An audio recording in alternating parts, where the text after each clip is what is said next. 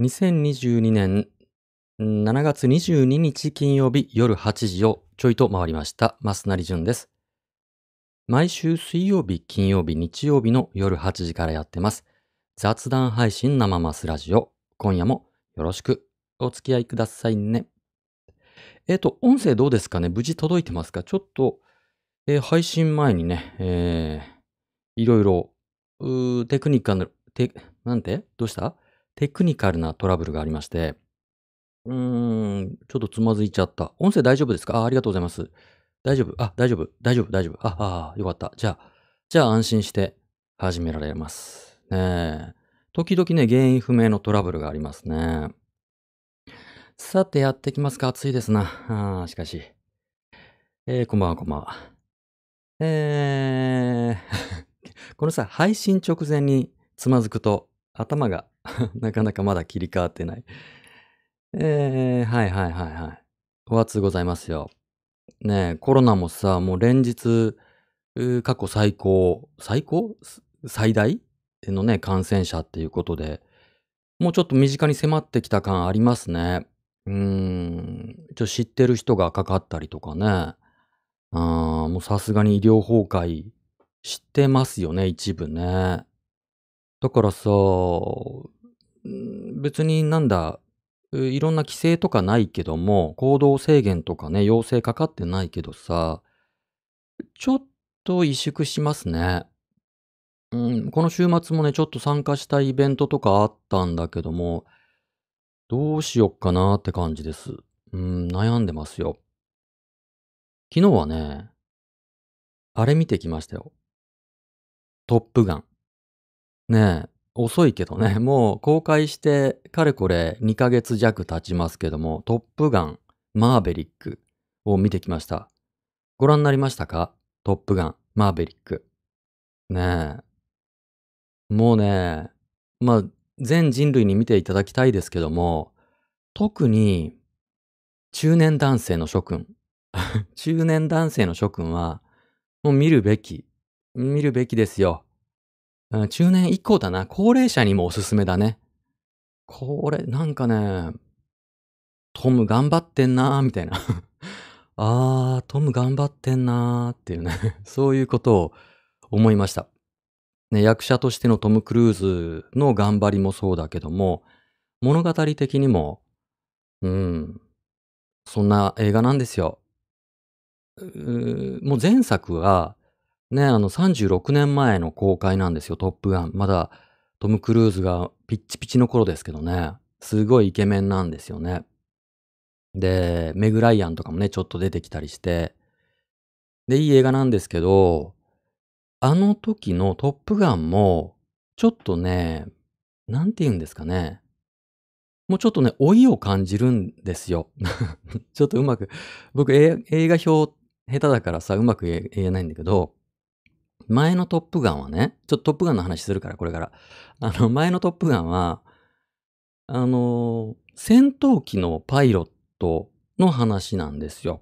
海軍の、まあ、まあね、あの、なんだ、飛行機とか戦闘機は海軍扱いなんですね。えー戦闘機の、そのエリートたち、エリートパイロットたちの話なんですけど、えーもうその時点で、86年のね、時点で、うん、もう戦闘機で戦争するっていうのは、ちょっともう、オワコン感あるよね、みたいな。もうそういう戦争じゃなくなってきたよね。だから、もうあんまりその戦闘機とかに予算も割かれないし、で、最近の戦争では戦闘機メインじゃなくなってきているから、えーもうこの技術が、戦闘機の技術が失われつつあると。で、それをちゃんと継承しなきゃいけないよねっていう話なんですよ。で、エリート中のね、エリートたちがまた激しい訓練を受けて、えーで、最後ね、実戦で戦闘機で戦うと、空中戦、ドッグファイトを繰り広げると。まあそういう物語なんですけど、今回のトップバトップガンマーベリックは、さらにそれを進めていて、うーん、もうとあの戦闘機なんてもちろん今ね、全然メインじゃなくなってきて、ドローンの戦争とかになってるでしょ？まあドローンとか、もっといろんな形の、なんだ、AI ロボットみたいなね、ものとかさ、宇宙から何かとかっていろんな戦争になってるでしょ？サイバー戦争とか。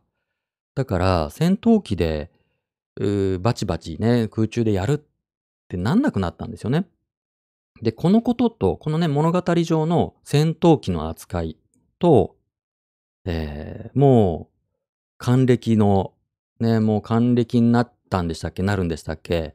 えー役者としての俳優、ね、役者とし、俳優としての、なんだ、トム・クルーズか。ね、トム・クルーズ、えーがすごく重なるんですよね。今の映画のさ、流れとしては、もう CG バリバリでさ、うん、ね、マーベルとかがそうですけど、えー CG バリバリで、で、出てくるキャラクターとかもさ、かなりもう CG のキャラクターが出てきてるでしょ実際は。あの、ゾンビ映画とかが顕著ですけど、えー人間がね、ゾンビのふりをしてるんじゃなくて、も、ゾンビ役は AI だったりするんですよね、CG っていうかさ。で、これからの映画は、もう役者だんだんいらなくなってるよね、とか、えーっていうことになってるんですよ。で、ご存知のようにトム・クルーズっていうのは、えーまあ、ジャッキー・チェンの後継者であると言われるぐらい体を張ってるんですよね。もう今回も無茶なことやってました。戦闘機を自ら、えー操縦してなんてやってましたけど、そうやってリアル、ね、体を使って CG を極力使わずに、えー生身で勝負するっていうのがトム・クルーズの好むスタイルなわけですよ。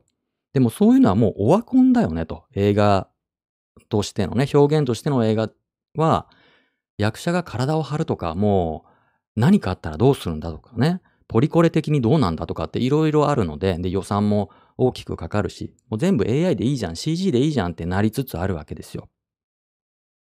でもそこにね、抗ってるトム・クルーズと物語の中での、まあ、戦闘機っていうことと、もう一つは、えーまあ、衰退しつつあるアメリカですよね。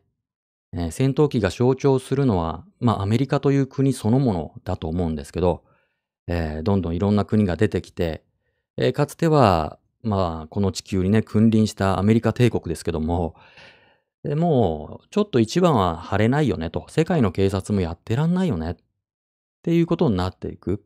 うん、まさに夕暮れの時代に入っているわけですよ、アメリカも。それとね、物語上の戦闘機、それから役者としてのトム・クルーズっていうのが重なってて、だから、このトップガンマーベリックの中で印象的な言葉がいくつも出るんですけど、もうその戦闘機のパイロットっていうのは、これから絶滅していくよねっていうことを言われるんです。トム・クルーズが。でも、トム・クルーズはね、いや確かにそうかもしれない。でも、それは今日じゃないっていうね、かっこいいセリフを言うんですよ。これから、ね、僕らみたいな、僕、僕ら？僕みたいなさ、えー古い考えの人間とか、それから、まあアメリカとか、いろんなものね、戦闘機もそうかもしれないし、いろんなもの、かつて古き良き時代のものっていうのが、これからなくなっていくかもしれない。確かにそうかもしれないが、だがそれは今日じゃないっていうね、このメッセージがさ、もう中年の僕としてはね、ああ、そうだよね。トム・クルーズ先輩って思って、トム先輩がそういうおっしゃるんだったら、僕も、うーん、もうしょぼくれてる場合じゃないと。まだまだやらなきゃいけないことあんだなと思って。すごく元気が出る映画でした。中年男性にとって。もちろんね、あの、映画としてすごく完成度が高いですよね。映像もちょっと見たことがない映像ですよ。戦闘機の、ね、空中戦、うん、あれ結構やってるらしいですね。そのもちろん CG 今回ももちろん使ってはいるんでしょうけど、結構マジでやってるみたいで、その迫力ですよね。あの、重さ？重さを感じる映像でさ、ね、G を感じるわけですよ。で、音もよくって、うーん、その戦闘機のね、エンジン音とかさ、空気を切る音とか、えーそれから曲もいいですよね。今回レディー・ガガが挿入曲やってますけども、それから前作から引き継いでのトップガンの、えーそのメイン曲もう上がるんですよ。もうね、オープニングから始まった時からさ、もうゾクゾクゾクとして、うわー、上がると思って。いいなーと思って。ああのね、ぜひ前作を見ていってください。今、前作は多分、えっと、Amazon プライムでは見れると思います。えー、会員の方は。えー、Netflix どうかな？わかんない。Amazon プライムでは見れます。うーん、いいですよ。前作のね、話の構造としては、本当によく似てるんですけど、ね、まあ、父と子供の物語ですよ。過去から継承したものと、まあ、父とこの葛藤と、父を超えようとする、えー、青年の物語ですけど、話の構造はよく似てる、まあ、似せてるんですけど、共造関係にしてるんだけども、いや、よくできてんなと思って。うわ大変な、これは名作だなと思ってね、感動しました。出てくるキャラクターも魅力的で。うーん。ぜひぜひ、ちょっとまだの方、まあ僕がね、2ヶ月、公開から2ヶ月経ってのこのこ行ってきた僕がね、偉そうに 見てくださいっていうのもおかしいんですけど、ぜひこれはね、映画館で見るべき映画、うっかり見逃すとこでしたよ、今回。うっかり。僕はあの、池袋のグランドシネマサンシャインだったっけ？あの、IMAX シアターで見てきましたけど、これね、IMAX で見たらいいですよ。ねえ、近所に IMAX シアターがある地域の方はぜひ IMAX で。IMAX じゃなくても、できるだけ大きな画面でね、えー、これ見てほしいです。うん。ほんと。もう一回行きたいな。もう一回行きたいぐらい。本当によかった。さてさて、あ、コメントありがとうございます。えっ、ー、と、映画の世界でも人間の代替が、えー、機械に変わっていってるんですね。うん、そうなんですよね。えっ、ー、と、なんだっけ？えっと、なんていう映画だったっけな。ブラッド・ピットが主演のゾンビ映画、10年前ぐらいだったっけ？ありましたよね。あ、あそこで、あのなんていう映画だっけ？大量のゾンビ、むちゃくちゃ大量のゾンビが、その高い壁、ね、ゾンビが入ってこないように作ったものすごく高い壁をゾンビたちが、まあ大量のね、そのゾンビが他のゾンビの背中に乗ってどんどんこう積み重なるようにしてその壁を登ってくるっていう圧倒されるシーンがあるんですけど、うん、CG らしいんですよ。人間じゃないらしいんですよ。まああんなことね人間ではできないから、こう見た時にさ、これどうやって撮影してんだろうと思って。さすがにこの量の人間があれだけ重なったら怪我人とか死者も出ちゃうよねっていうすごいシーンがあるんですけど、うん、CG らしいんですよ。まあ、顔のね、表情、演技とかは、細かい演技はさすがにまだまだ難しいですけども、今相当 CG になってきてますよね。うん。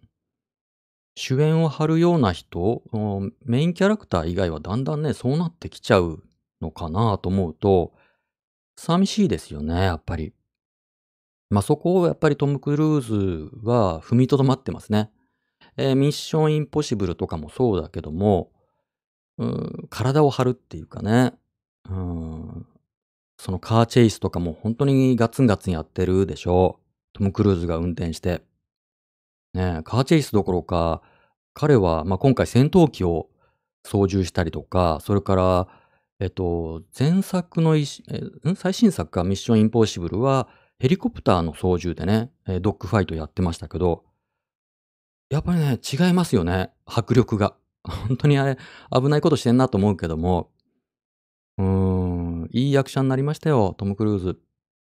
若い頃はね、80年代、えー、もちろん、そのトップガンの前作もそうだけども、あの、僕的には、カクテルですね。えー、カクテルっていう映画、まだアイドル俳優だったトム・クルーズが、えー、バーテンダーの役をやるんですけど、この映画でまあ、カクテルが流行り、バーテンダー死亡者が増えたっていうね、非常に、えー、有名な映画なんですけど、あの頃は本当にただ、ただ、ただかっこいい役者さんで、他にもそんな人はいっぱいいたんですけど、当時だったらチャーリー・シーンとかね、いっぱいいたんだけども、ある時から、まあ、いろんな演技に、いろんな役に挑戦するようになって、それから自分でプロプロデュース、まあ金出してね、えー、映画作るようになって、まあ、自分がプロデュースしているから、まあ、自分が体を張れるんですよね。あれ、人の金だったら、やっぱりトム・クルーズに何かあったら保険とかが大変だからできないんでしょうけど、自分が金出した映画だから自分が命張れるんですよね。うん、まあトム・クルーズにしかなかなかできない。まあここからトム・クルーズが年を取ってさ、もう還暦ですから、さすがに今みたいなアクションは難しくなってくると思うんですけど、ここからクリント・イーストウッドになれるかですよね。ジャッキー・チェンは超えたと思うんですけど、ここからクリント・イーストウッドになれるかっていうところなんでしょうね。うん。いや、ずっと若い頃から見てきた役者さんがね、成長していい感じに、えー、まあ、年を重ねているっていうのは嬉しいもんですよね。さてさて、えー、生マスラジオ。ちょっと トップガンの話が長くなっちゃった。えー、生マスラジオ。えー、皆さんからいただいたマシュマロきっかけで、えー、リスナーさんとやいやいとおしゃべりをする、そんな番組でございます。えー、今夜も YouTube ライブと Twitter スペースの同時配信でおしゃべりしていきますよと。さて、で、えー、いただいたマシュマロの中から一つ僕がピックアップしてその夜のメインテーマにします。そのメインテーマを、えー、番組の後半でね、ディスカッションしますので、よかったらご意見寄せてくださいね。えー、コメントは YouTube ライブのチャット欄か Twitter、ハッシュ生マスラジオ、ハッシュ生マスラジオに送ってくださいね。では今夜のメインテーマの発表です。今夜のメインテーマはこちら、ドン。老害？いい感じに年を重ねるには。老害？いい感じに年を重ねるには。はい、こちらが今夜のメインテーマですね。老害なんて言われますよね。そろそろ僕もね。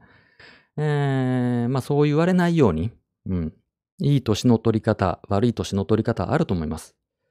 えー、どんな感じに生きていれば、うんまあ、老害と言われずに、えー、少しはね、リスペクトしてもらって、うん、いい感じだなって思ってもらえるような、えー、そんな中高年になりたいもんですけど、どうしたらいいのかっていう、そういったお話しましょうよ。皆さんのご意見聞かせてくださいね。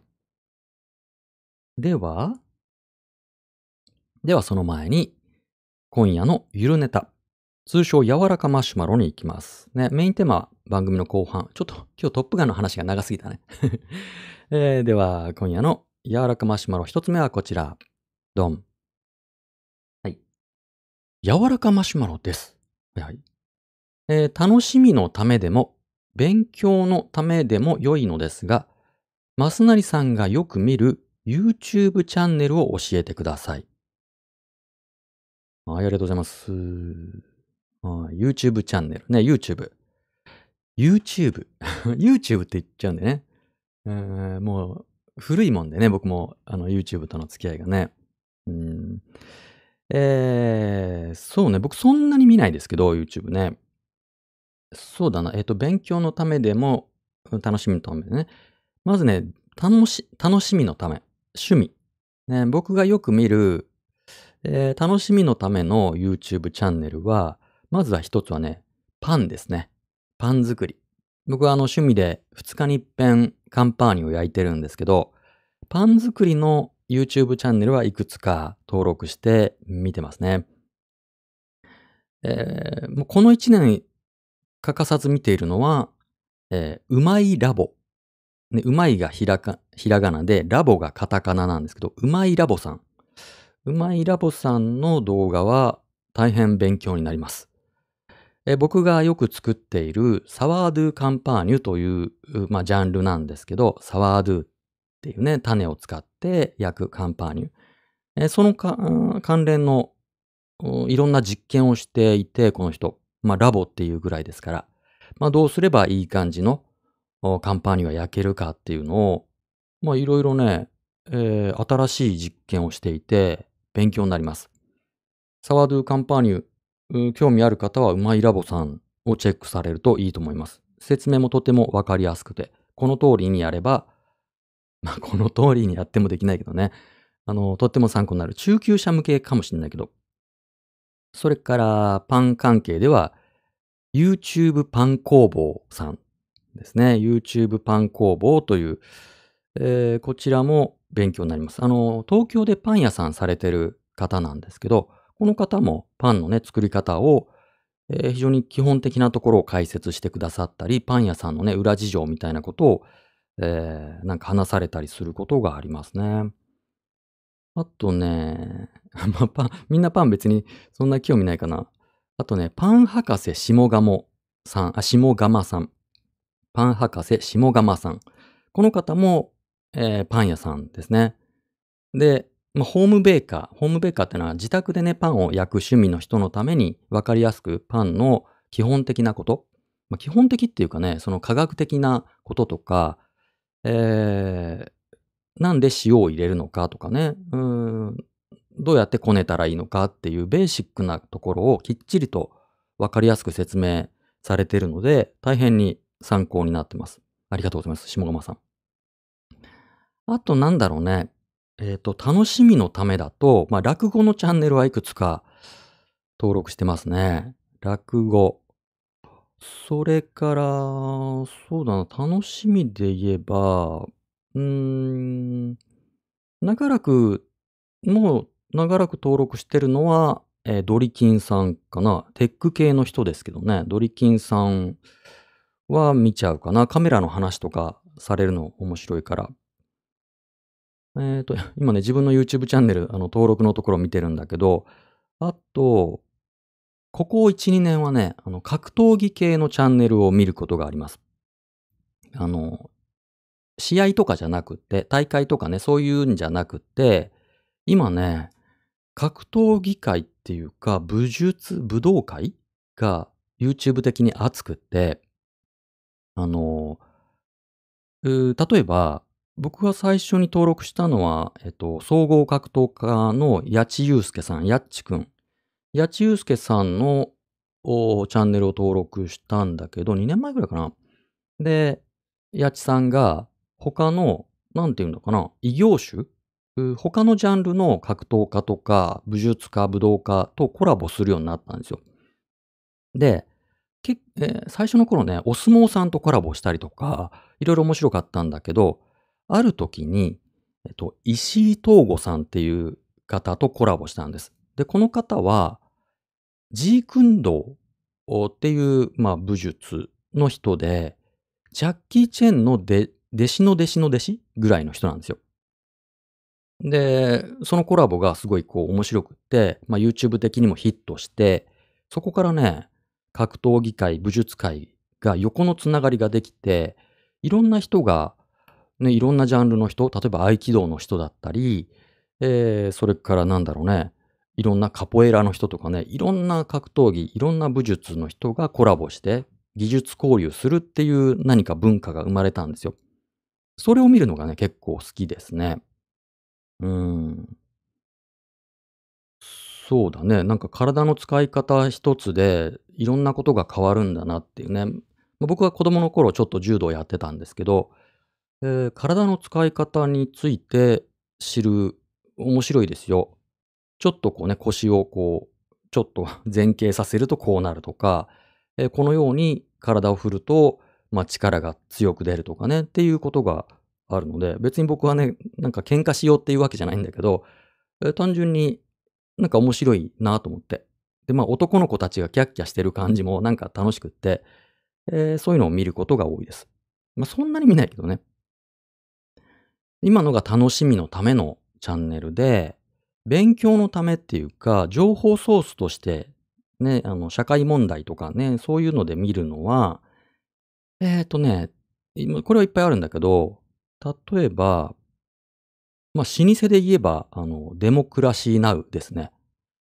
まあ、これはもう、この、まあ、ジャーナリズム界では知らぬ者はいらいない人ですよ。エイミー・グッドマンっていう、あの、女性の方が、ジャーナリストがいらっしゃるんですけど、もう随分古くから、多分90年代から、えーこういったネットで、まあ、ネットを使った報道番組というかね、ジャーナリズム番組をずっと続けてらっしゃって、えー今でも、あの、毎日いろいろ更新されてて、大変に影響力があるチャンネルなんです。で、まあ、これ英語なんでね、僕そんなに英語よくわかんないから、あの、まあ、時々関心がある海外ニュースがあった時には、このデモクラシーナウを見て、えー、なるほど、こういうことかっていうことをなんとなく知るために聞いてますね。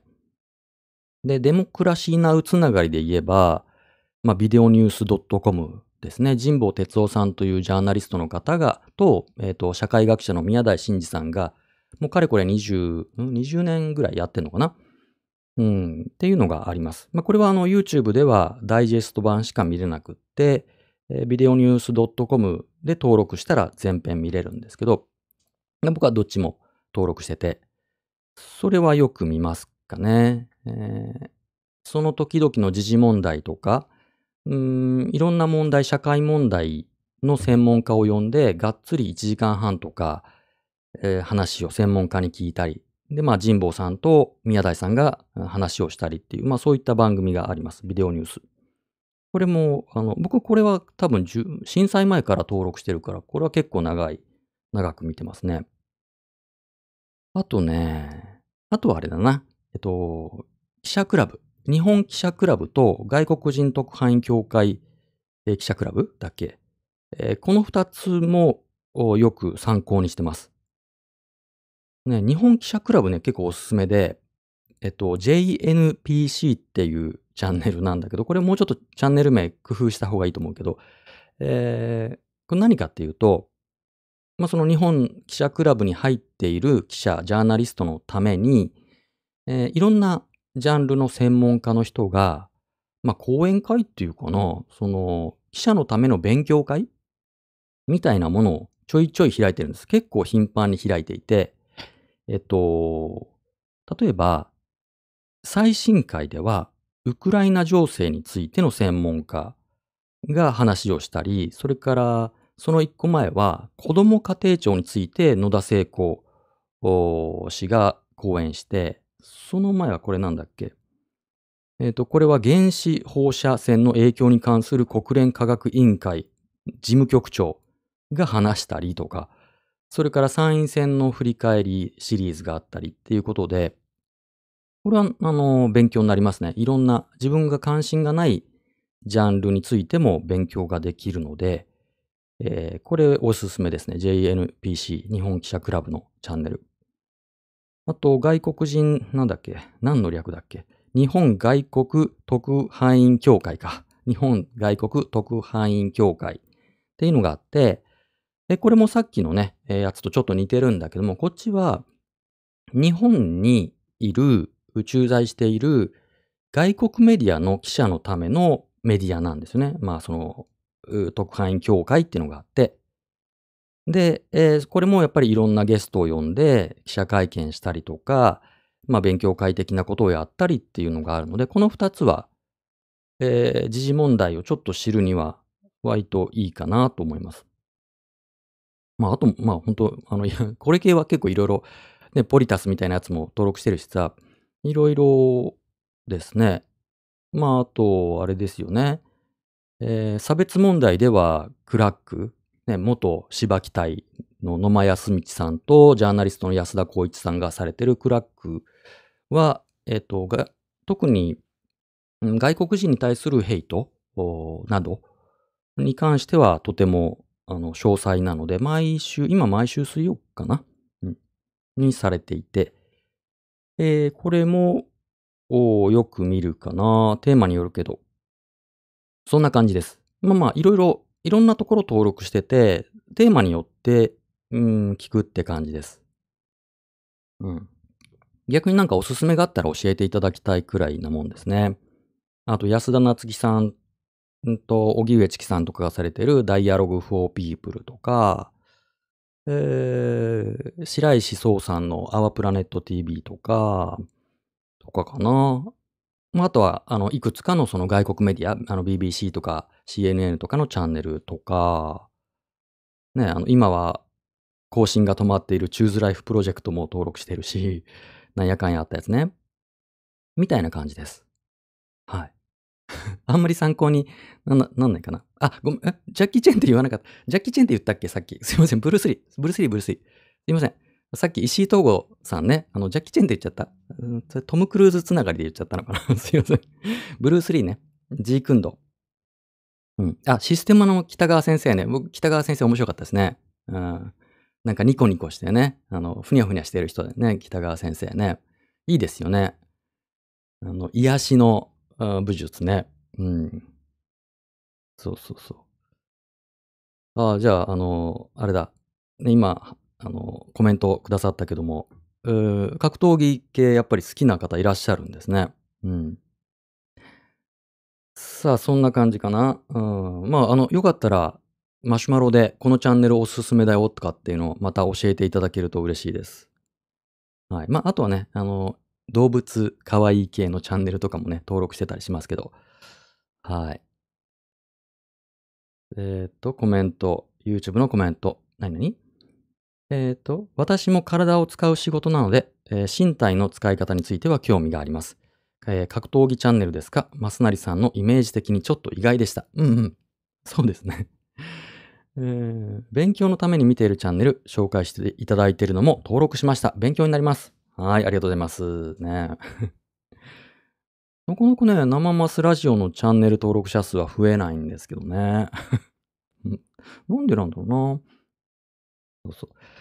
さあ、では、次の、あとね、政治家とか政党のチャンネルも登録してますね。えー、各政党とか、えー、それから、まあ、発信力の高い、えー、政治家のチャンネルは登録してますね。では、続いての柔らかマシュマロいきます。次は、ドン。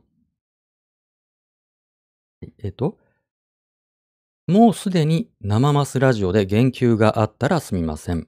うん、YouTube の生マスラジオのサムネイルの絵はどなたが描かれたのでしょうか？また、どういった経緯で描いた、描いてもらったものなのでしょうか？はい、ありがとうございますね。あの、YouTube とか、それから Twitter のあの背景バナーにもしてます絵があります。ちょっと YouTube、今 YouTube の方には画面出しますね。この絵ですね。はい。これ、多分ね、これフルであんまり見見てないんじゃない？トリミングされてるから。これがフルです。えー、これはですね、えっと、依頼しました。あの、依頼。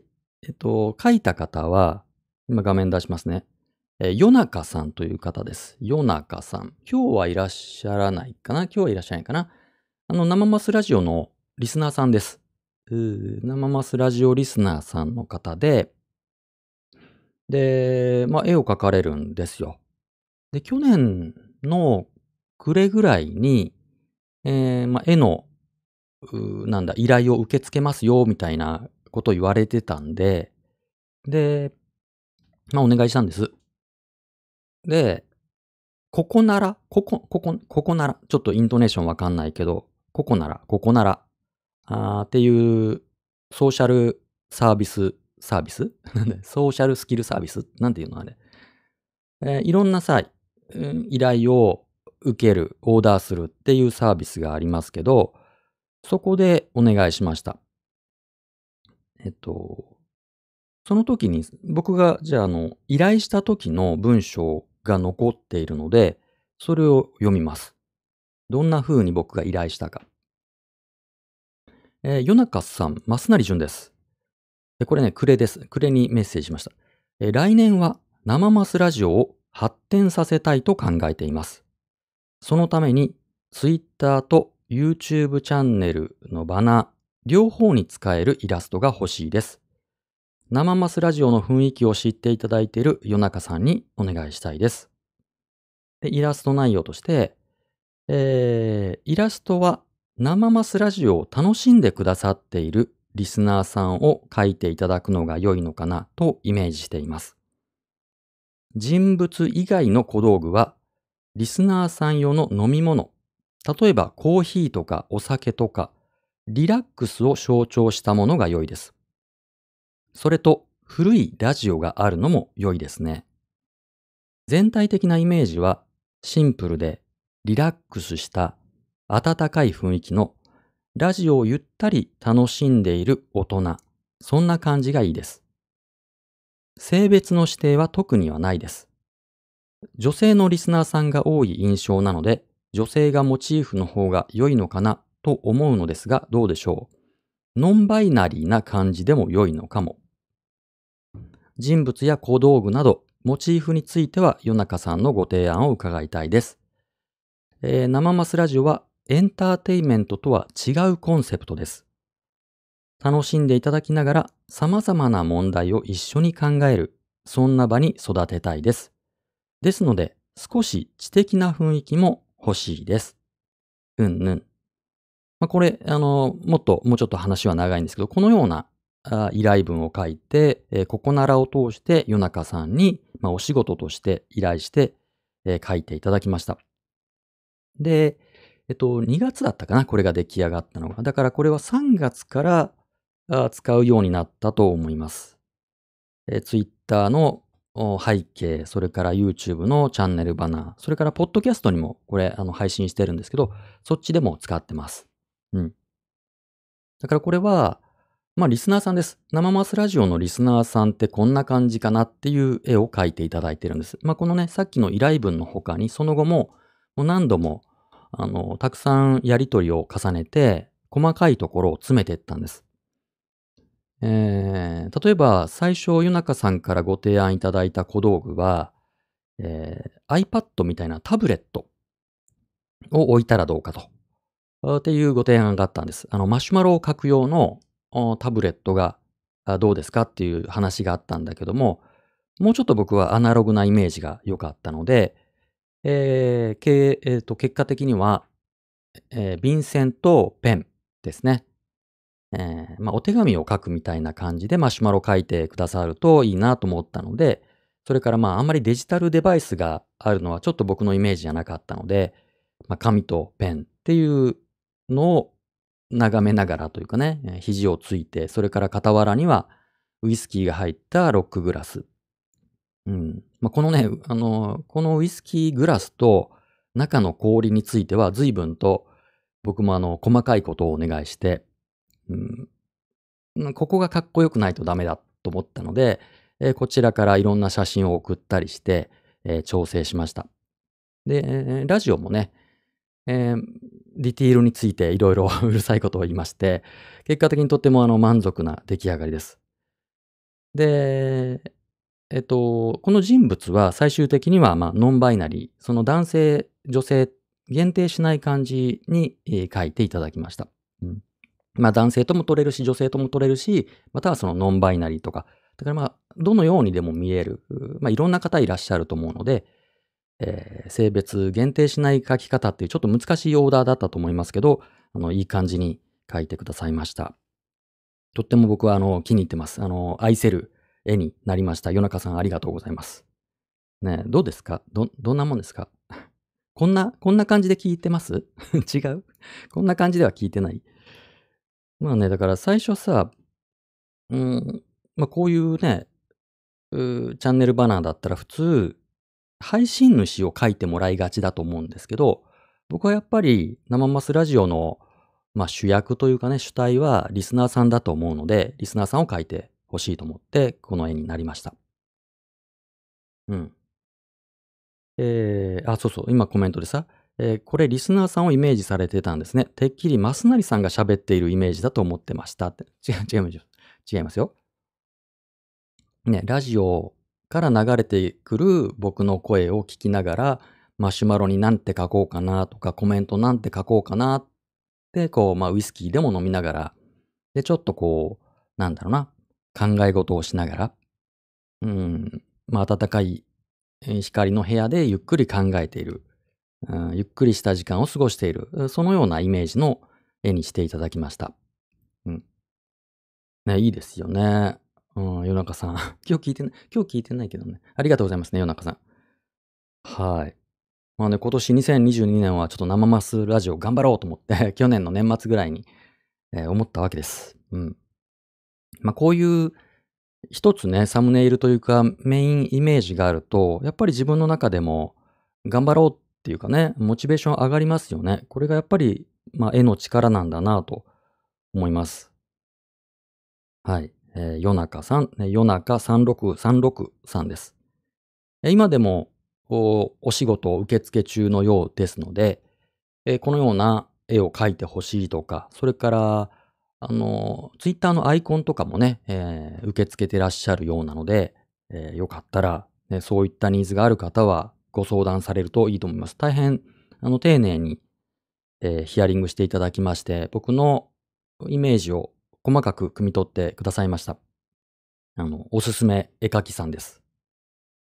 はい。じゃあ次いきますね。次の柔らかマシュマロはこちら。ドン。サブアカ作るとして、どんな界隈に住み着きますか？サブアカ作るとして、どんな界隈に住み着きますか？はい、ありがとうございます。サブアカね。僕はあの、ご存知のようにというか、実名顔出しでもう十何年やってるんです。何年だっけ？考えたくもないね。この間で、えっ、ー、と、15年。ツイッター15年やってますよ。どうかしてるよね。2007年5月から始めたので、今年この間で15年経ちました。で、あのー、サブアカないんですよね。昔はね、実はあったんですよ。あの、サブ、いわゆるサブアカじゃないんだけども、テスト用のアカウントっていうのは持ってました。うーん。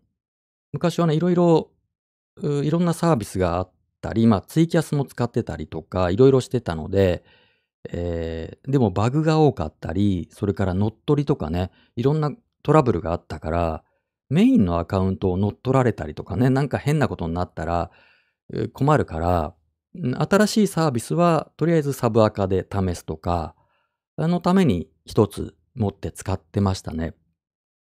うん。だから、つぶやく用ではなかったですけど、でも、それぐらいですね。サブアカは持ってないです。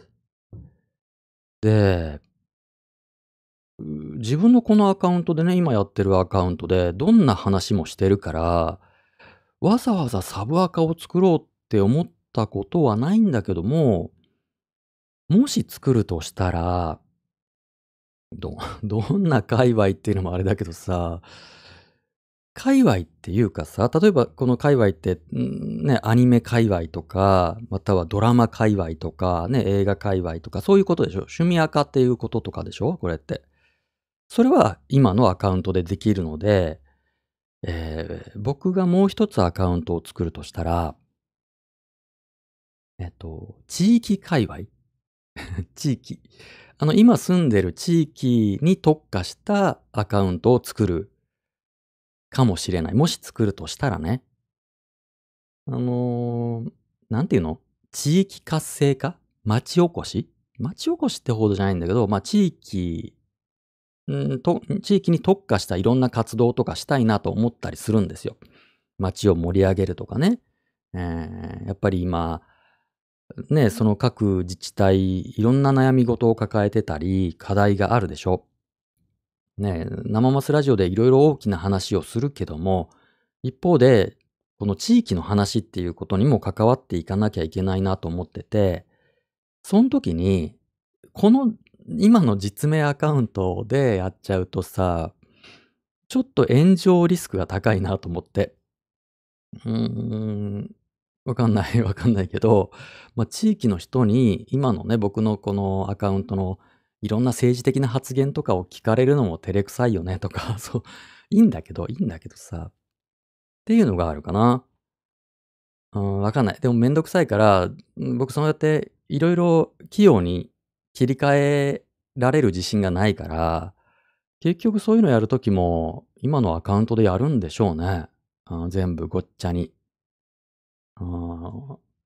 絶対誤爆する自信がある。絶対誤爆する。どうせ切り替えたって誤爆する自信があるよね。うん、やっぱり、まあ、僕基本的にあの追消し、ツイッターをさ、自分のツイートを削除しないっていう何か自分の縛りがあるんですよ。うん、基本消さないっていうね。でな、まあ、何度かこれまであるんですけど、まあ、今まで15年やってきて、何回かな。10回はないと思うんですよ。ツイートを消したこと。でもまあ10回近くはあると思うんです。あのー、まあそれは誰かの個人情報に関わることをうっかりつぶやいたりしたこと。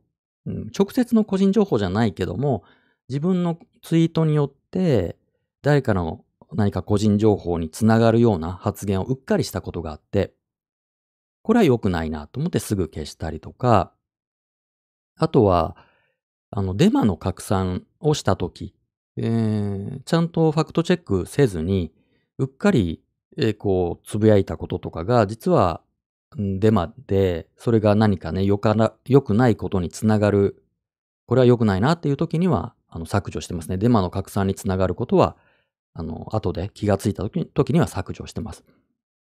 うん。みたいなぐらいかな。まあ、削除した時にも削除した、追消ししたっていうことは残すようにはしてるんだけど、だからまあ、そうやって、まあ、それ何が言いたいかっていうと、その、なんだろう。ツイッターの一番いいところっていうのは、ね、他のいろんなサービスがあるけども、ツイッターのいいところは、タイムスタンプが押されて、後で編集が効かないっていうことが、これがツイッターのすごいいいところだと僕は思ってるんです。あの、例えば、ブログ、ね、ツイッターの前だと、まあ、ブログがあって、それからミクシーとかがあったりしたわけだけども、それって後で編集できるんですよね、内容。まあ、今でもノートもそうじゃないですか。ノートをツイッターの代わりに使っても、結局それは後で編集できちゃう。言ったことを変えられますよね。それは僕にとってはやっぱり嫌なんですよ。あの自分自身ね、他の人がするのはまあどうでもいいけども、言ったことが何月何日何時に何を言ったかが後で編集ができない。それを残しておくことが僕にはすごい大事なんですよ。後でね、その、あ、ちょっと変なこと言っちゃったなとか、今は全然違う考え方になったなっていうことはもちろんしばしばあるんです。15年もやってりゃ。昔の自分を恥じるんだけども。でもね、恥を残しておくっていうことが大事な気がするんですよ。うん。マスナリお前、なんかこう偉そうなこと言ってるけど、5年前のこの日にこんなアホなこと言っとると。今と全然違うじゃないかと。うん不適切だと。で、怒られることが大事。なんていうの？うんみんな今さ、すぐ消すし、えーブロックするでしょ？今僕ブロックもしてないんだけど、なんて言うんだろうね。このさ、言ったことは消えませんよっていう場として僕はツイッターを使ってるんですよね。うまくつか、あの、伝えられてないけど、うまく言えてないけどさ、うーん、なんだろうね。いつ何を言ったかっていうことが記録されていくっていうことが僕はツイッターの面白さだと思うんですよ。あの日にトップガン見たなとかさ、うん間違ったこと言ったなとかね、うん国葬に賛成って言っちゃったなとかさ、それが、後でさ、自分の考えが変われば、またね、その時はその時の、前はこう言ったけど今はこう思うっていうことを言ってけばいいわけで、消しちゃいけないと思うんですよ。で、その、いろんなアカウントを使い分けちゃうと、それはもう僕の人格の一部がバラバラになっちゃうっていうことで、うーん、なんだろうね。やっぱり人ってね、人間ってさ、主語がでかいけどさ、人間って多面体でしょ？いろんな面を持ってるじゃないですか。表もあれば裏もあって、まあ、いっぱいの面を持って生きてるじゃないですか。ね、格闘技がちょっと好きな僕がいたりとかさ、えー小動物が好きな僕がいて、パンが好きな僕がいて、えー政治とかそういうものが好きだったり、えーいろんなことに興味がある僕がいて、マスなり順ができるでしょ？それをね、パーツごとに分けて運用するっていうことは、やっぱりなんか違和感があるんですよね。だから今のアカウントが僕のいろんな面を表現している。そこが面白いんじゃないって思ってるので、だからわざわざアカウントを分けてサブアカ運用するメリットが僕にはないですね。うん。いいとこも悪いところも、うん、いろんなものが好きな僕で、いろんな失言をいっぱいしているっていうのが、マスナリ順っていうことで残っていく。それが僕のツイッターなので、うん。そんな感じ？うまく言えない。うまく言えない。ねえ。もったいないなと思う。あの、他の人を見ててね、いろいろサブアカ運用するのはいいんだけど、なんかそれは、うん、なんだろうね。ネットの中に、それではなんかこう、ちゃんとした居場所にならない気がするんですよ。信用が積み重ならないというかね。うん。リスクを避けて、こう同じものを好きな人同士が集まってワイワイできるっていう意味ではメリットがあるんだと思うんだけど、でも僕はネット、ね、これからもっともっとそのネットに軸足が移っていく社会になる中で、一番大事なのは信頼だと思うんですよ。信用かな？うん。ネットにおける信用の蓄積ってのがものすごく重要になると思ってて、で、じゃあ、信用ってどうやって、ね、ネットでさ、その顔もよくわかんない人をどうやって信用するかって言ったら、いろんな面が見れるとか、ね、その、この人はこの件についてひどいこと言って、言ってるけど、でも、まあ、猫が好きなんだったら悪い人じゃなさそうだとかさ、そういうことってあるでしょ？いろんな面を見せていて、しかも、その、その恥も残ってるっていう人を僕は信用するので、いいとこばっかり見せるとかっていう人は僕はあんまり信用できないから、だからね、僕はあんまりサブアカをいっぱい作ってる人は信用しない。正直。正直信用しない。うん、雑多なアカウントで追消しをしない人が僕は好きだし、まあフォロー基準の一つでもあるかもしれないかな。うん、必ずではないけども。うん、だから特定の専用赤の人は僕はあんまりフォローしないかもしれない。基本的には。うん。えー、コメント。たとえ失言であってもツイートを消さないというのは、マスナリさんが大事にされているえ誠実さに通じるエピソードだと感じました。まあ、うん、誠実、誠実は大事だよね。誠実。そう、なんか、愚かさとかさ、馬鹿さとかさ、弱さっていうのは、うん、別に悪いことじゃないと思うんですよ。人間だから。人間らしさでしょ、それって。愚か。時には愚かだし、弱いし、まあバカだしっていう、これは人間なら誰でも持ってる人間らしさでしょ？うん。大事なのはね、その人、が、なんだろうな、信用できるかどうかっていうのは、根っこにある誠実さだと思うので、それはやっぱり追消しをしないとか、あまあ、長くやってるとかねで、いろんなことをやっ、見せてくれる、いろんなことが残ってるっていうことが信用につながると思うので、まあ、このような運用にしてます。だから多分サブアカは作らないと思う。結局は。うんコメント、えー、成長したら考えも変わったりしますからね。うん、そうそうそう。だから僕もね、かなり変わってますよ。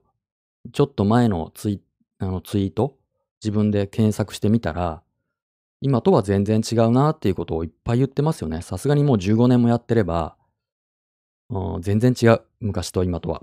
うん。だから昔の発言に僕は責任取らないですよ。取れない。今は違いますっていうだけですね。うん。そんなもんですよ。昨日言ったことにね、今日責任取れって言われてもね、まあ難しいですよね。今日は、今日は違うんですっていう。言ってみて、ね、発言するじゃないですか。発言して、ね、自分の中からその言葉が出て、で、文字として記録されて、それを自分が読むでしょ？そのことで自分の考えがもうすでに変わってるんですよ。ちょっとだけ。言ったことによって自分の考えがもうすでに変わるので、うん、過去の発言にね、そんなに責任は取れないですよね。正直。どんどん変わりますよ、考えなんて。うん、考えが変わりたいからこうやって人の意見を聞くっていうことを僕は大切にしてるわけで、もちろん今自分の中にはいろんな問題に対して、えー、自分の考えを持ってるけど、でもそれが変わりたいからね、いろんな人の意見を聞いてるわけですよ。だから専用赤ってなっちゃうとさ、ね、それこそじゃあ何、リベラル赤とかさ、保守赤とかね、うん、自民党支持赤とかって作っちゃうとさ、そこに凝り固まっちゃうよね。本当は、この件については自民党いいと思うけど、この件については共産党が言ってることが正しいよねってみんな本当はそうだと思うんだよ。でも何か自分が一旦ポジションを決めてしまうと、それにとらわれちゃうから、良くないと思う。えーコメント。えっ、と、今のお話で、以前、ゴンさん、ね、アンチフェミのゴンさんかな？ゴンさんが、フェミテロのノートを出した後、えー非を認めて謝罪撤回された時に、えー、マスナリさんが褒めてらっしゃったのを思い出しました。あそんなことありましたっけね？そんな、そんなことありましたっけね？そうそうそう。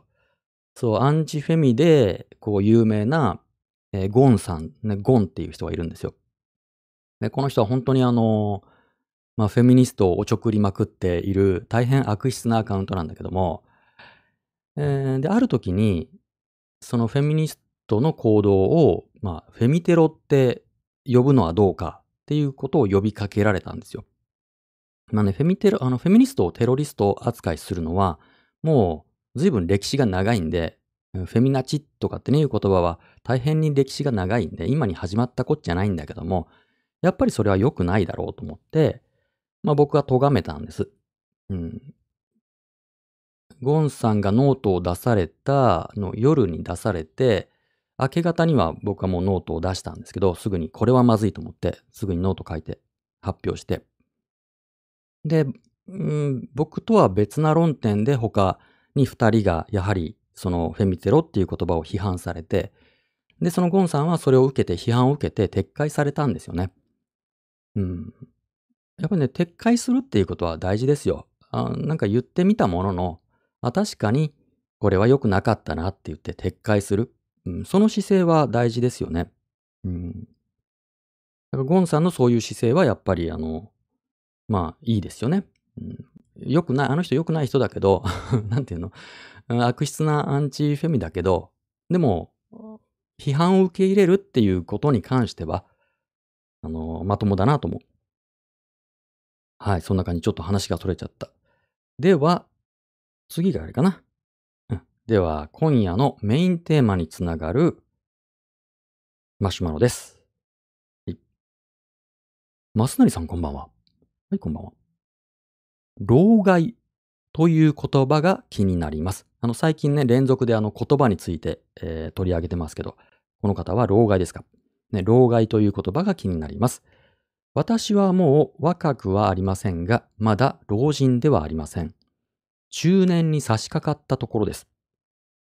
確かに、高齢者の方が横暴な言動をしていると気になる時もありますが、老害とは思いません。でも、若い人から見たら、私も老害なのかなって気になります。増成さんも近い世代だと思いますが、年を取ることについてお考えを聞かせていただければ嬉しいです。うん、では、今夜のメインテーマ、こちら。老害？いい感じに年を重ねるには。老害？いい感じに年を重ねるには。こちらが今夜のメインテーマです。え皆さんのご意見、お考え、聞かせてくださいね。えー YouTube ライブのチャット欄か、Twitter、ハッシュ、生マスラジオに寄せてください。お待ちしてます。ね、老害。うーん。嫌な言葉ですね、老害ってのはね。本当に。えー言わんとすることはわかりますけどね、年を取ったことで思考がこう硬直化して、なんか偉そうになってたりとか、で、年取るとやっぱりいろんな権力を持ちますんで、ほっといたって。で、その権力を傘に来てね、またはその年が上であることを傘に来て、えー若い人に対して偉そうにしたりね、えー若い人を何かこういいように使ったりとか、またこの社会を悪くしたりとかする、まあそういった中高年の人を見て、若い人が老害だと。ね。うん害のある老人ですか？うん。トキシックオールド、オールドマン？うん、ですね。うん、って言いたくなるのはわかる。うん、わかる。まあそうやって若い人はね、えー年上の人を邪魔だなって思うもんですよ。うん、しょうがない。しょうがないけど嫌な言葉ですね。で、まあ僕ももう中年なんで、えー若い人から見たら老害って思われてるかもしれない。僕はあんまりその、うん、仕事関係で若い人と関わることはないんだけど、今は。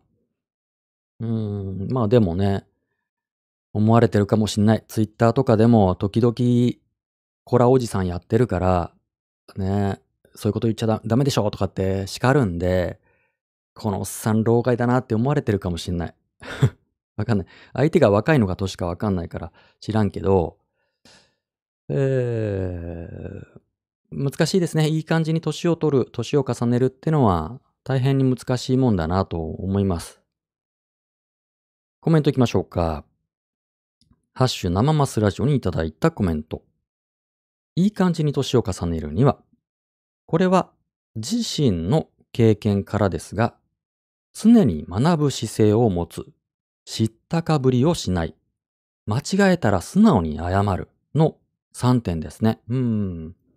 これを守ればいい感じに年を重ねられるのではないかな。今日からでもできるから、このマインドはおすすめですよ。ありがとうございます。なるほどね。常に学ぶ必要。あの、要は、年を取ると、まあ、学ばない、学ばなくなりますよね。新しい知識とか、えー社会の流れとか、いろんなことをもう学ばなくなっちゃいますよね。学ばなくても生きていけるからね、年取ると。うん。で、そこで古い価値観でいろいろ悪さをすると、うー老害だなって言われちゃうよね。うん、学ぶ。うん、それ大事ですね。常に学ぶ姿勢ってのは大事ですよね。うん。そうな。そうな。ほんと、ほんとそうだな。学ぶ必要あるな、ほんと。まあ価値観って、本当にどんどん変わるでしょ？うん、特にさ、僕がこう関心がある差別問題とかっていうのは、うん、まあ急速に変わってるでしょ。この、この10年ぐらいで随分変わりましたよね。特にジェンダー関係に関しては、この10年っていうのは大きな変化がありましたよ。10年っていうのは2022年か。2012年。だから10年前2010、だから震災後ぐらいか。ねえ、うん、変わりましたよ。やっぱり、多分ね、アメリカの影響は日本のいろんな価値観に大きな影響を与えていて、オバマ政権だったっていうのはでかいですよね。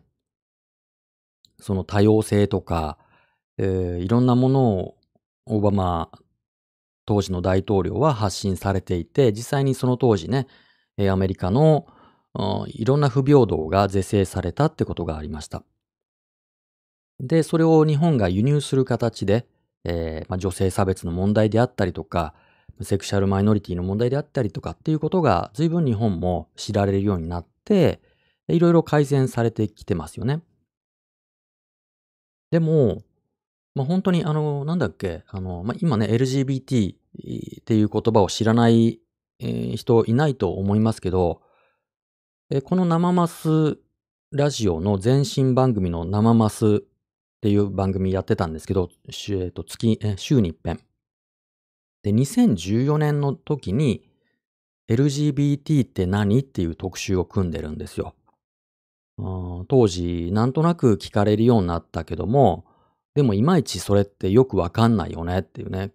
なんだっけっていうことをね、LGBT って何っていう特集を組んだぐらいなんで、まだね、10年前だと、まあ日本の人はほぼほぼ誰も知らないみたいな。当事者以外は。当事者でも多分 LGBT っていう言葉は使ってる人少なかったんじゃないかな、10年前だと。うん。で、今はね、その LGBT だけではなくて、LGBTQ とか LGBTQ プラスとか、いろんな言い方がありますよね。これ国によっても違いますけど、カナダの方だと、まあ A とかね、S とかいろんなまた別な言葉がついたりしますけど、うーん。だから、今当たり前になっている概念も、実はわずか数年前のことだったりするんですよ。うんだから、勉強していない人とかね、社会に関心がない人は、まだまだ昭和のノリで、えーね、セクハラ親父もまだまだいますし、アップデート、まさにアップデートが必要な面はありますよね、確かにね。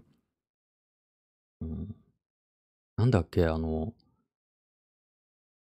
この間さ、えー選挙があって、で、ね、あの、表現の自由界隈のさ、議員で、栗下善光さんっていうね、参議院比例で、えー立憲民主党から出た人いましたけど、落選されましたけど、栗下さんが30夜連続の対談配信されてましたよ。あの、なん、なんていうの？いろんな人と毎晩、こう、スペースで対談っていう企画をクリスタ候補がされてたんだけども、それのね、何回目だったかな？あのバーチャルアイドルの初音ミクさんと結婚した人っていうのがゲストに出たんですよね。もうご存知の方にはご存知なんでしょうけど、僕はそれ知らなくて、全然。そのバーチャルアイドル初音ミクさんと結婚したと。あそれを、まあ、フィクトセクシャルと言うんだそうです。フィクトっていうのはそのフィフィクションでしょうね。フィクションの存在に、まあ、その恋愛感情、性愛感情を抱くっていうセクシャリティのことなんですかね。初めて知って。で、まあそういったセクシャリティももっと認められる社会になるといいよねっていう話をされてて、僕はね、それはびっくりしましたね。おそ、それもそう、ありなのだ、みたいな、そのフィクトセクシャルみたいなこともあるんだって思ってね、びっくりしましたけど、まあいろいろあるもんだなと思ってね、僕ももっと勉強しなきゃいけないなと、学び続けなきゃいけないなって思ったとこですね。それからなんだ、知ったかぶりをしないか。知ったかぶりね、しちゃうね。知ったかぶりはしちゃうね。知ってるんだもん。うん、いやいや違う。そんなことない。知らない。知らないんだよ。知ったかぶりをしちゃいけないんだよ。これね、あの、この生マスね、今年で10年なんです。この形にして。この形っていうかな、定期配信を始めたのが、えー生マスっていう名前でね、定期配信を始めたのが今年で10年なんですけど、それをね、始める時の動機っていうのがいろいろあって、いくつか動機があって始めたんです。コンセプトを立てて始めたんですけど、9月ですけどね、2012年の9月からやってんですけど、その時のコンセプトの一つは、やっぱりね、知ったかぶりをしている自分を変えたかったんです。あの、当時僕は今から10年前だから、まあ20歳ぐらいですけど、あの、やっぱり当時ね、いろいろ知ったかぶってたなと思ったんです。あの、まあ僕は若い頃から社会問題に関心がある子だったんですけど、だから何かね、あの友達とか仕事関係の人と、ニュースについて話をするときも、やっぱりこう知ったかぶってたんですよ。その問題はこういうことだよね、なんて言ってたもんですけど、でも、まあでも知ったかぶってたんですよね。それなんか震災の時にすごい思い知らされて何も知らないなと。うんね、原子力のこととかさ、放射能のこととか、広島で生まれ育ってそこに関心があったのに全然分かってなかったし、そのね、被災したらどうなるかとかね、そうどういう法律、どんな条例があるかとか、うん何も知らないなと思ったんです。で、これじゃいかんなと思って、このまま年を取ったら良くない、その老害になっちゃうなと思ったから、もう知ったかぶりをやめて、もう知りませんと。すいませんでしたと。あの知ったかぶりをしていました。えーまたゼロからこう勉強を始めたいと思うっていう気持ちがあったんです。まあ、それはね、あの、開始当初よく言ってたんですけど、ん要は、その、自分が知らないことを晒すって恥ずかしいんだけども、恥を晒す、大人が恥を晒すことをしないと、若い人は、なんかこう、なんだろうな、社会を勘違いしちゃうっていうか、大人は賢いんだと、頭がいいんだと。じゃあ、大人に任せとけばいいと、この社会はね。分かっている人がいるんだから、大人はいろんなこと知ってんだから、じゃあ任せればいいじゃんと。政治家とか偉い人に。っていう風になっちゃうんじゃないかと思ったんですよ。ね、エリートとか、学者とか、ジャーナリストとか、政治家とか、分かってる人に任せちゃいいじゃんと。っていう風に若い人が思っちゃうと思うんですよ。でも、ね、今、うん、この年になって思うけども、政治家だって、まあ、ジャーナリストだって、いろんなコメントをしてる人だって、自分の得意分野をちょっと外れたら、全然何も分かってたなかったりするんですよね。知ったかぶってたりするんですよ。年を取ってね、わかるようになったことの一つは、他人が知ったかぶりをしていることぐらいはわかるようになってきたんですよね。あ、こいつ今知ったかぶりしたなっていうのがわかる、それはわかるようになったんですよ。あいや、はい、今嘘ついたとか、はい、今知ったかぶった、はい、ごまかした っていう、なんかそれはね、わかるようになってきて、結構いい加減なもんですよ。大人だって中高年だって知ったかぶってるだけで。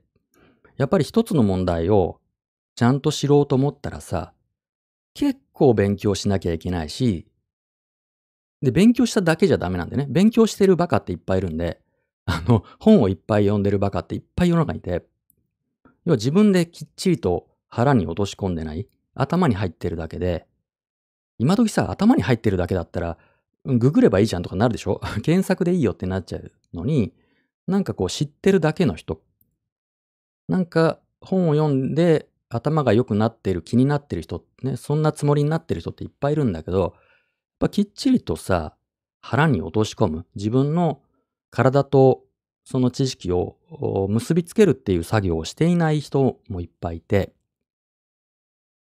なんかね、だから大人だからといって賢いわけでも何でもないんですよね。でも若い人に対して、格好つけちゃう。知ったかぶっちゃう。それ本当に有害だなと思って。うん。それこそ老害だと思うよね。だから、年を取ってるからといって自動的に賢くなるわけでもなく、自動的に立派になるわけでもなく、若い人と同じように、うん、何かね、困った時に追い詰められたらジタバタするしさ、自分の専門分野以外には全然知らないしさ、うん、同じ弱い人間だよねと、愚かな人間だよねっていうことを大人が見せていく。だから大人がね、うん、いい年こいた人が若い人に見せられるのはさ、無様な様だよね。いい大人なのに格好あるみたいな、そういうことを見せていくことが大事だなと僕はすごく思ってて、その一つとして、この番組を始めたんですよ。うん、いい年こいてんのに、この間まで偉そうなこと言ってたのに、マスナリ全然知らないじゃん、みたいな うん。っていうことをね、晒すところから始めようと思ったんです。うん。まあ、知ったかぶるけどね、すぐ 知ったかぶっちゃうけどね、やっぱり。うん。難しいよ。それから間違えたら素直に謝るか。ね、これも大事ですよね。間違えたら素直に謝る。うん。謝れなくなりますよね。ほんと。だからね、あの、さっきさ、名前が出た、ちょっとすごい一部界隈の話になっちゃうけど、アンチフェミのゴンさんは、すぐに謝るんですよね、あの人。逃げ足が早い。僕はね、ゴンさん、ゴンさんはね、2年前かな。ずいぶんいじられたんですよ。あの、ずいぶんいじられた。それこそ僕のね、昔のツイートのスクショとかをさらされて、加工とかされて、ずいぶん馬鹿にされたんですよ。で、ある時に、僕はその、あの、なんだ、僕が言ったことだからね、過去僕が言った発言だから、それを引っ張り出されてさ、こいつこんなこと言ってるって言われても、まあしょうがないよね。言ったことだから、かつて言ったことだから、恥ずかしいけど、さらされると嫌だけど、まあしょうがないなと思って掘ってたんですけど、でもある時に、その僕の過去ツイートの中にね、僕が誰かにリプライしたアカウント名が入ってたんです。それ、それが残っているスクショが拡散されると、その相手の人に迷惑がかかっちゃうから、その部分だけちょっとかあの加工してほしいと。っていうお願いをしたんです。そしたら、まあ、ゴーンさんね、すぐに、あの、その部分だけ加工して、すいませんでした、みたいなのになったんですよね。だから悪質で、なんかこう、本当に悪質アンチフェミアカウントなんだけど、こう指摘されたらすぐに謝る。のは、あの人いいなと思ってて。うん。なんて言うんだろうね。うん。謝れなくなりますよね。年をと、まあ、年を取るとっていうか、ある種の権威性がつくと、謝れなくなりますよ。地位が高くなるとか、まあ、ツイッターで言えばフォロワー数が多くなるとか、ってなると、だんだん、なんか、格好つけたくなるんでしょうね。謝れなくなっちゃう。うん。まあそれは難しいけど、だから一つはその、偉くなんないことですよね。その年齢を重ねることで自動的に権威性はついちゃうんだけど、どうしたって。でもそこからできるだけ逃げるっていうかね。権威から逃げる。うん、あの、高い地位を望まない。ね。地位が回ってくるけど、年取ると、もうそれをこう、うん、できれば拒否する、うん。無駄にフォロワー数を求めないとか、そういうこともあるし、で、権威が、まあどうしたってね、その、なんだろう、権威っていうか、係が回ってきますよ、大人になると。うん、誰かがやんなきゃいけないっていう仕事が回ってくることがあるんだけども、そこに権威性が付随することがあるんだけど、まあしょうがない。それはやらなきゃいけないこともあるけどね。でも、やっぱり、うん、選ぶらないってことだよね。自分が偉いと勘違いしちゃったら、学ばなくなるし、知ったかぶっちゃうし、自分が間違いを犯した時に謝れなくなるから、あまあ、謙虚だよね。謙虚に謙虚に小さく小さく生きていきたいなと思いますね。うんえー、コメント。私は幸いにも私より年下の方で尊敬できる人に会えてます。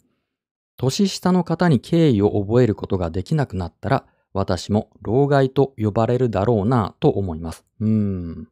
なるほどね。これさ、でも、あの、なんて言うんだろう。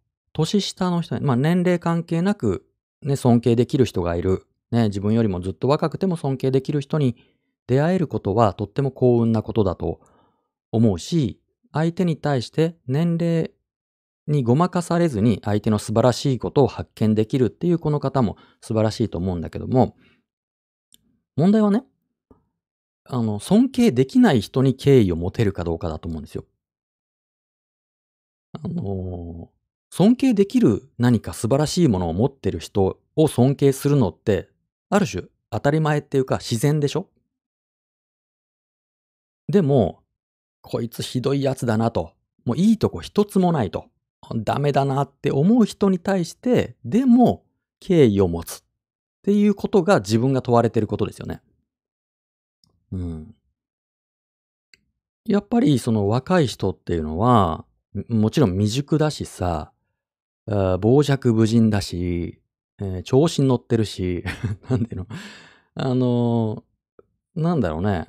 で、中には本当にダメな人もいますよ。まあこれは年齢関係なくだけどね。ダメな人は年齢関係なくダメな人いるけど、いいとこを探してもちょっと見つかんないっていう人はいるいますよ。世の中に。その人に対して謙虚な姿勢で接することができるかっていうのは、まさにこちら側、自分が問われてますよね。試されてるよね。すっごい、あの、ダメな人、ひどい人としばらくこう、一緒にね、なんかやんなきゃいけないとか、って時に、うん、だっていい人に対してさ、こっちがまたこう、いい感じの顔を見せて、えー、良好な関係を築くのは、当たり前だもんね。それは普通のことだよ。うん、相手がひどい。それから誰も見ていないところでも、きちんと相手に最低限の敬意を持って接することができるかうん、試されてるよ。そういう、難しいことだけど、そうありたいよね。うん。コメント。年を取ったら、持論を押し付けないように気をつけることですかね。酒を飲んだ時には特に気をつけなければ。うん。酒には気をつけよう。酒には気をつけよう。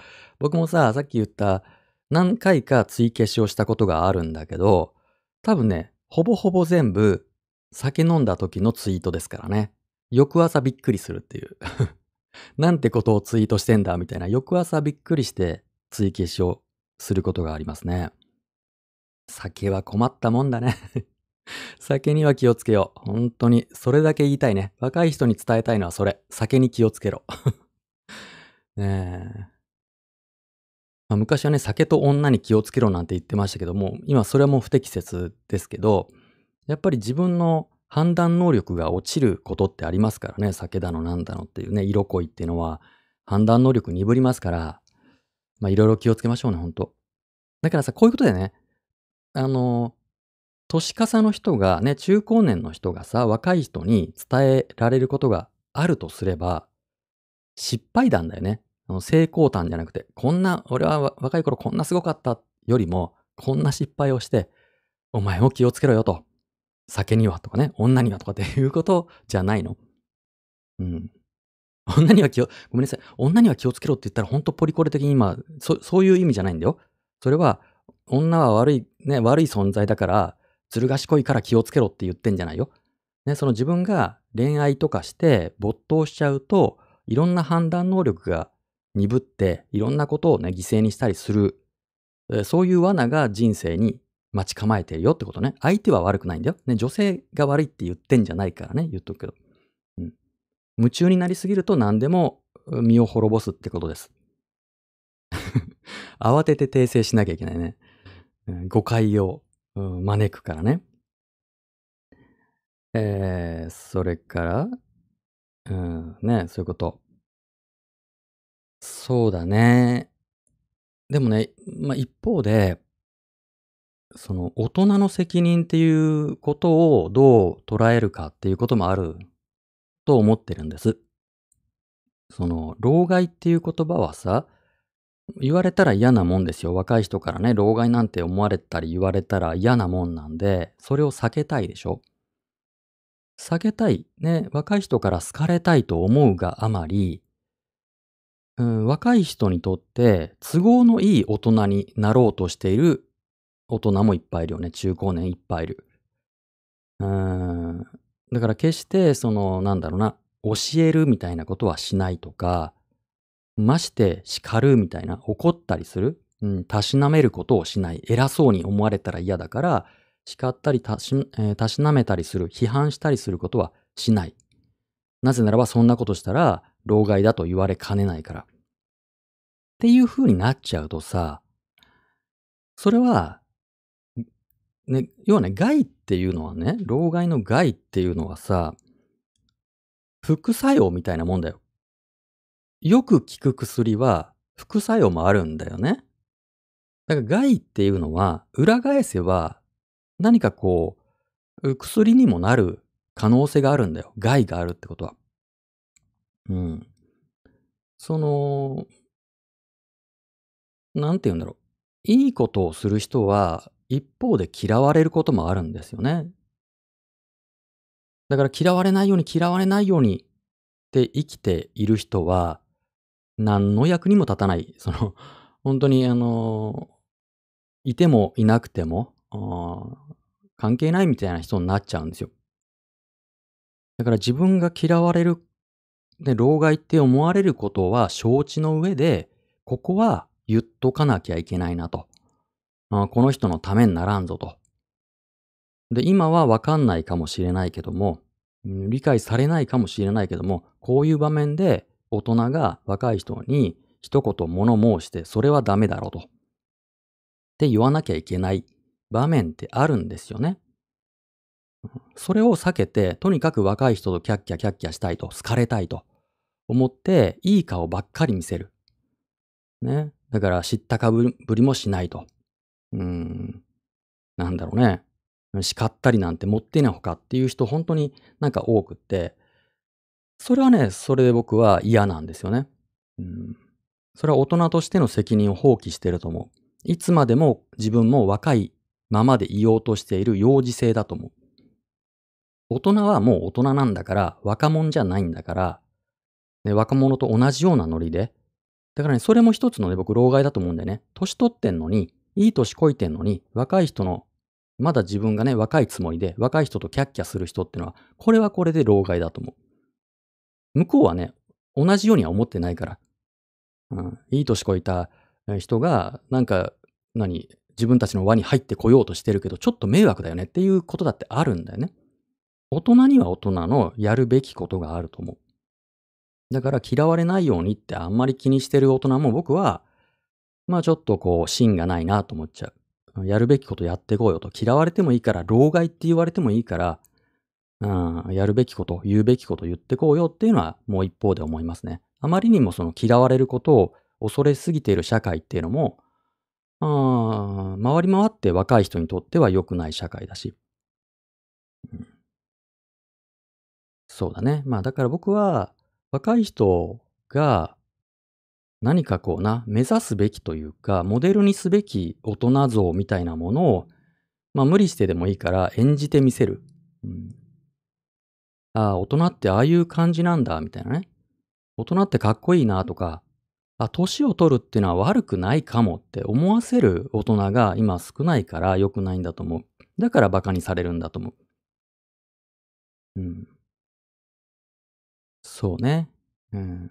だから、まあ、もしかしたら日本は特になのかもしれないけども、年を取ることがとってもネガティブに捉えられているから若い人が調子に乗るんだよね。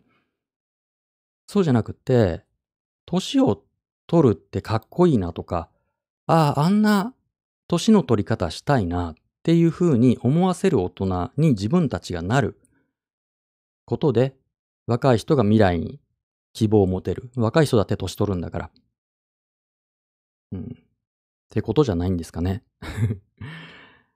えー、そんなことですかね。えー、コメント、ハッシュ生モスラジオ。えー、私はまだ20代でまだ未熟ですし、実際にマスナリさんからも注意をされたことがありますが、私はマスナリさんや他の生マスラジオリスナーさん、フォロワーさんとこれからもたくさん交流をして成長していきたいと思っています。こんな私ですが、これからもよろしくお願いいたします。はい、こちらこそよろしくお願いします。注意したことありましたっけ？すいません。はい。僕はね、もうコラおじさんになってますからね。はい、えー、以上です。えー、今夜は、えー、老害？いい感じに年を重ねるには？というテーマでなんやかんやとおしゃべりしました。皆さんご意見、うん、ありがとうございます。そんな感じで、えー、生マスラジオいただいたマシュマロをきっかけにリスナーさんとディスカッションをしております。よかったらマシュマロ投げてくださいね。何でもいいですよ。あの軽いものでも、あの、大きな話でもいいですけども、気になることを他の立場の、他の考えの人と意見交換するっていうことがとっても大事だなと思ってこんなことをやってます。毎週水曜日、金曜日、日曜日の夜8時からの生マスラジオ。これからもどうぞよろしく、ご指導、ご鞭達のほどよろしくお願いします。ではでは、次回はあさって日曜夜8時です。あの、皆さん暑いですし、えー、雨ですし、コロナがめっちゃ増えてますから、どうぞご自愛くださいね。今夜もお付き合いいただきありがとうございました。ではでは、おやすみなさい。